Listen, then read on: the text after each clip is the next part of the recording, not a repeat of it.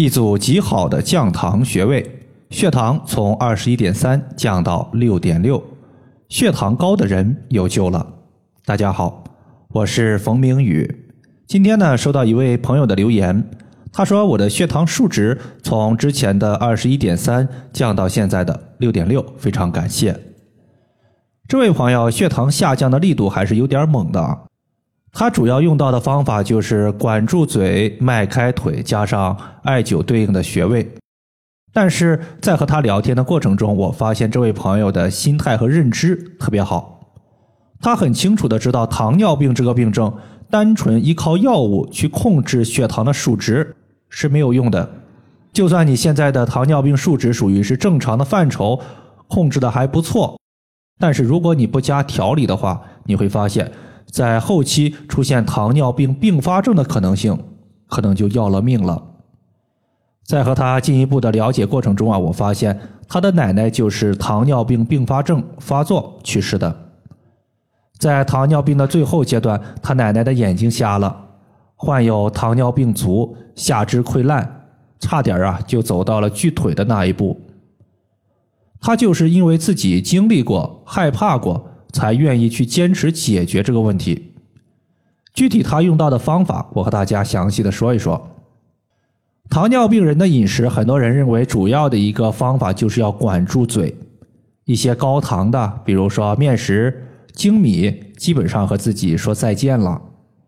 这个朋友他是吃上述的东西的，但是少吃多餐。咱正常人一天三顿饭，他会把自己一天三餐的量。变成午餐或者是六餐，一天吃饭的总量没有变，但是次数变多了，这样就对于脾胃和胰岛的负担就减轻了。而迈开腿也是有讲究的。我之前微信群里呢有位学员，听说走路走多了对于糖尿病非常好，他就每天走路走上几万步，走路的步数在他自己的朋友圈一直是位于榜一的位置。最后膝盖水肿了，所以我建议最好大家是在饭后半个小时再开始走路。半个小时后，我们体内的血糖会达到一个高峰，走路有助于降低血糖。最好呢是走三十到四十分钟左右。当咱们走到三十分钟左右时，我们血液之中的血糖开始大量的消耗，血糖消耗了，那么降糖的作用也就较为明显了。在这里呢，我需要提醒大家一下，就是走路走到什么程度呢？一般就是心跳微微加速，身体微微冒汗就可以了，不要把自己运动到一个大汗淋漓，这种情况我是不推荐的。糖尿病它的主要表现呢，其实有一个问题，就是特别爱喝水。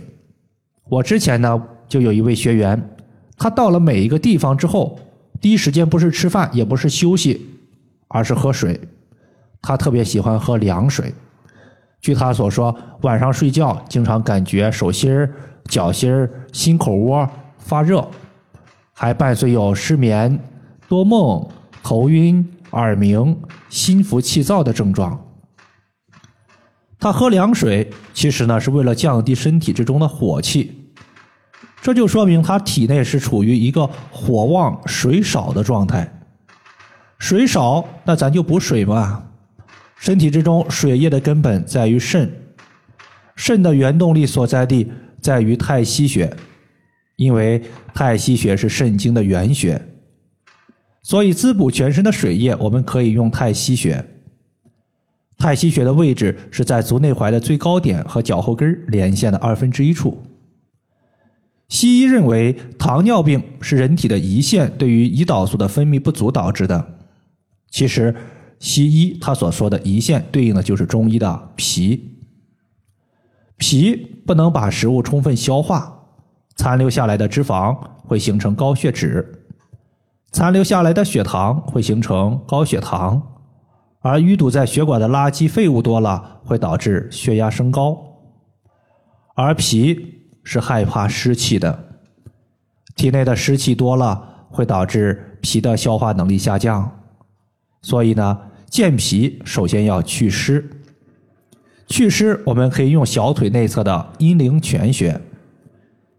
阴陵泉穴在膝盖下方的小腿内侧，可以在这个位置涂抹蓝色的艾草精油后，拿着纯铜刮痧板，顺着小腿的内侧骨，直接从上往下刮痧。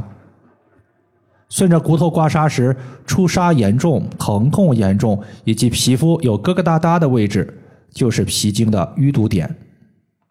这些淤堵点，我们可以刮痧后重点艾灸一下。